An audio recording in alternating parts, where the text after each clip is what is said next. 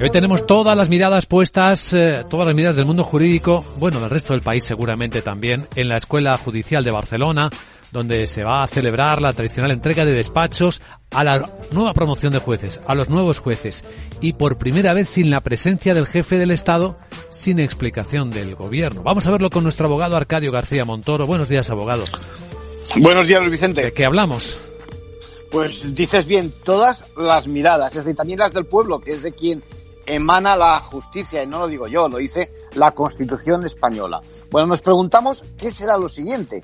Quizás quien no presida la apertura del año judicial, bueno, tiempo al tiempo a este paso. Estamos ante un gesto de desprecio al jefe del Estado, a la justicia, a estos profesionales, los jueces que todos los años superan las pruebas de selección, que por cierto no salen de otro sitio sino del pueblo, y en definitiva el desprecio a todos los españoles, todo como consecuencia de una decisión política del gobierno. Sí, porque recordemos que la justicia, por tanto, se administra en nombre del rey.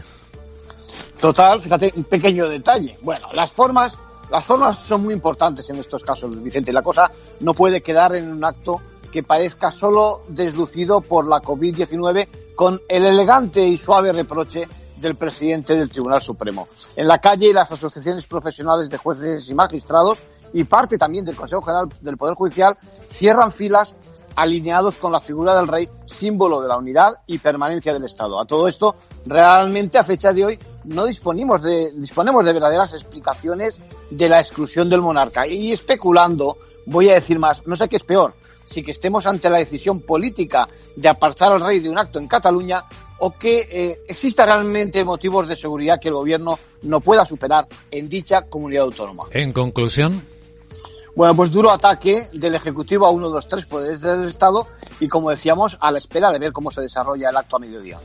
Lo veremos. Gracias, abogado.